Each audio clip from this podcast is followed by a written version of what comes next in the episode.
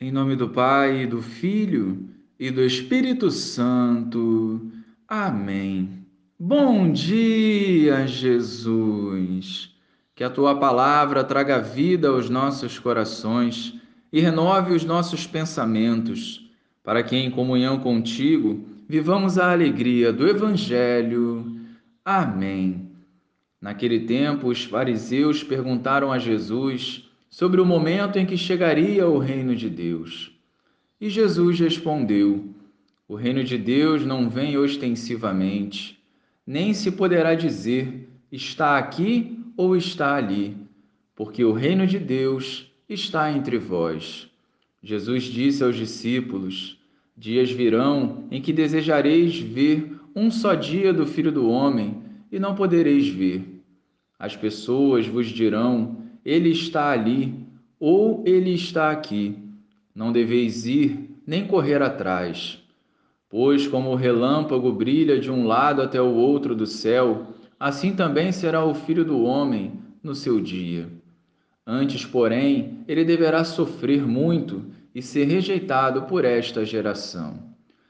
Louvado seja o nosso Senhor Jesus Cristo, para sempre seja louvado.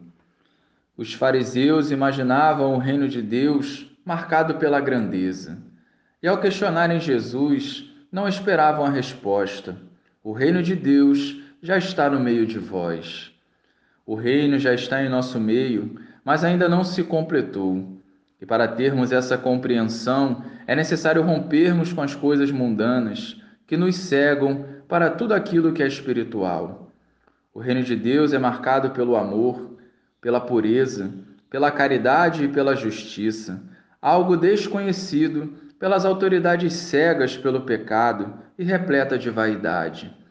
Devemos fazer acontecer em nosso meio o reino de Deus através da conversão diária dos nossos corações, que nos impulsiona a viver a palavra de Deus e desprezar os próprios interesses.